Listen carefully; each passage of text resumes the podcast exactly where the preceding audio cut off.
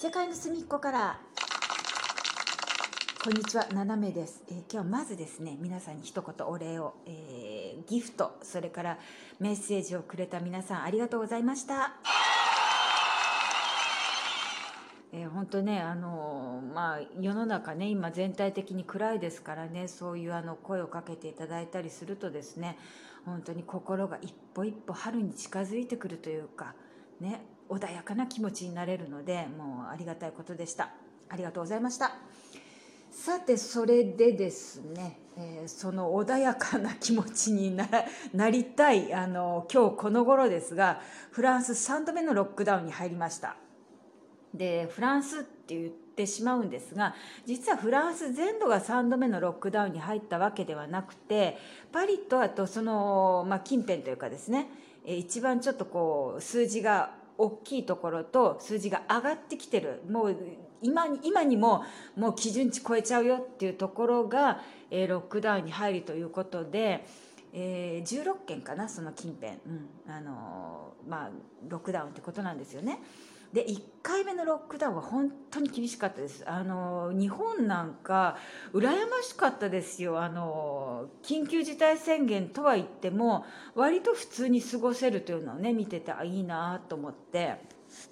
でヨーロッパ結構厳しいんですけどね。でフランスはまあ第1回目の時は、えっと、自宅から半径1キロ以内1時間以内の外出に証明書を提携して持っていくと。でその証明書何時に家を出たっていうのを書くわけですよね。で自分のサインとね。だそれをオーバーしちゃったりとか1キロ超えたりとかするとあのまあ罰金っていうことで罰金も何回かこう重ねていくとですね1回目の罰金2回目の罰金って値段が上がっていくんです。で5回ぐらいあの違反すると刑務所入っちゃうのかな？うん。まあなんかそんな感じでね。1回目の時はとにかくお巡りさんも何をどうしていいか分からなかったみたいで私はあのまあ規制のねあのちゃんとこうですよっていうんで家から1キロ以内ですよ。で夫と2人で歩いてたんですけどお巡りさんに止められて「なぜマスクをしてる?」って？言って怒られたのその時はさあ去年3月4月かな？で「なぜマスクを?」って言うから「え？っ?」って言ったらマスクをするのは医療関係者のみであるって言われて それであの私がねあの台湾で買ったやつだったのででうちの夫がもうこれはねうちの妻が台湾で買ったんだって言ってあの反抗してましたけどお巡りさんもその時はマスクなかったんですよ。フランスヨーロッパはもう本当マスクってあの習慣がないから薬局にも売ってないっていうんでねでまあまあまあその後もいろいろあってで2回目11月去年の11月からのロックダウンの時は実は私も私の夫もロックダウンの前日に、えー、感染してっていうことで、まあ、前日ちょっと感染したかなっていう話になってでロックダウン入っちゃってからねあのちょっとやっぱおかしいと。それであの検査をしたらあの感染してたっていうことで本当出なかったわけですよその1ヶ月ぐらいの間外にはね。うん、あの最初の、うん、な何日1週間ぐらいも確実出る出るなって言って、まあ、ちょうど食料もねあの確保してあったのでまあまあなんとかっていうね。でその後1週間は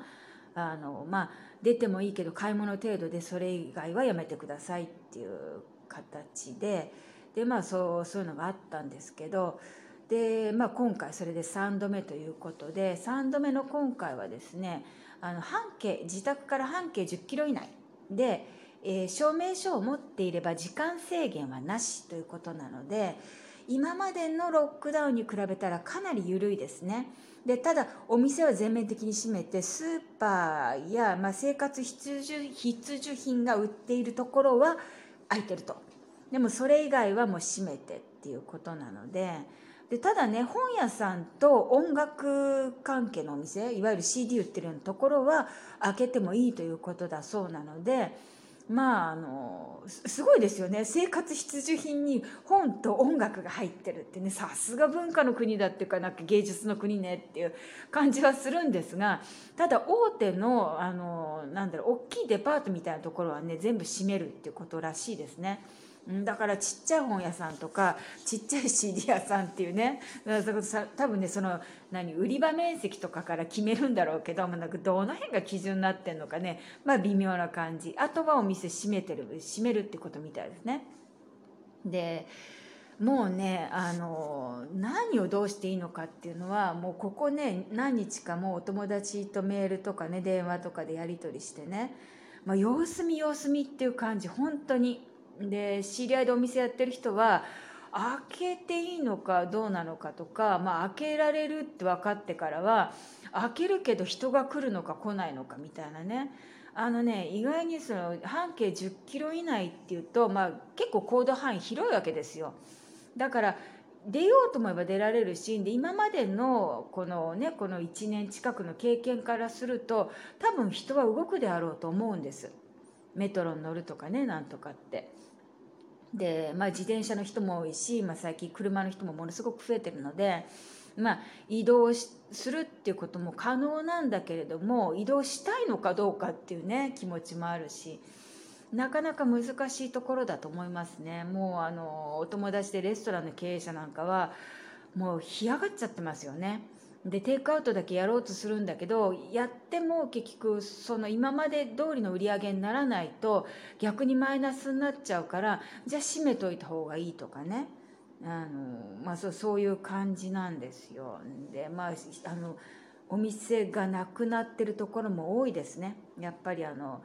私のお友達は、えっとね、お父さんからの代のレストランなのでレストラン自体はあの賃貸ではないんですよ、まあ、あのご両親がねその上に住んでらっしゃるんで、まあ、お家っていうところなんでね多分賃貸料がかからない分なんとか持ち直してんのかなっていう気はしますけど、えー、借りてるところはほとんど潰れるかなんかっていうのが多いですね。あの電気屋さんが潰れたりとかね。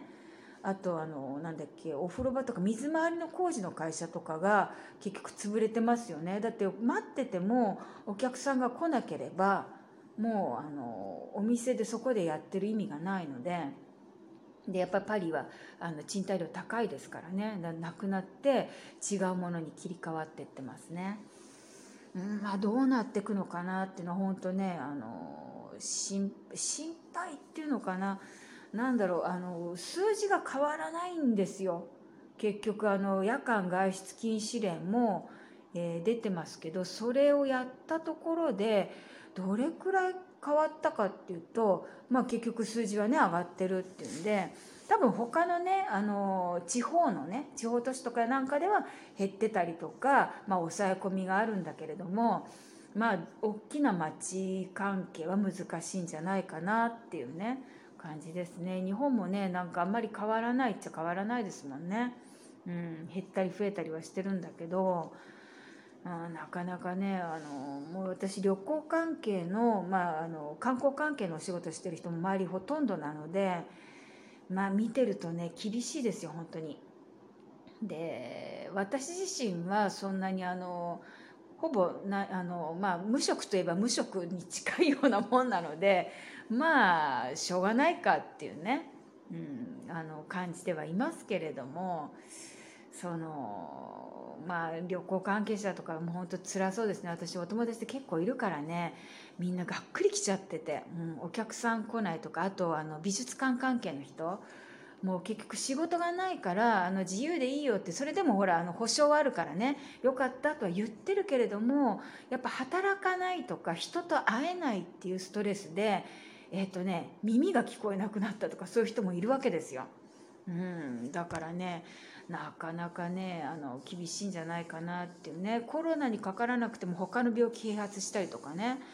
うん、そういう感じみたいですね。うん、まあ様子見ながらですねあの今後もねどんな感じでねあのなっていくのかなっていうのをね、えー、分かり次第のお話したいと思いますが、まあ、1ヶ月一応1ヶ月のロックダウンということでパリとパリ近郊はあの、まあ、外出あの県をまたいでのね移動がダメになってるので、まあ、どうなっていくかっていう感じなんですけどね、うん。まあ、日本も大変ですよね。今度解除になるのかな？なっちゃったのかな、ね、解除したから大丈夫っていうわけでもないからね。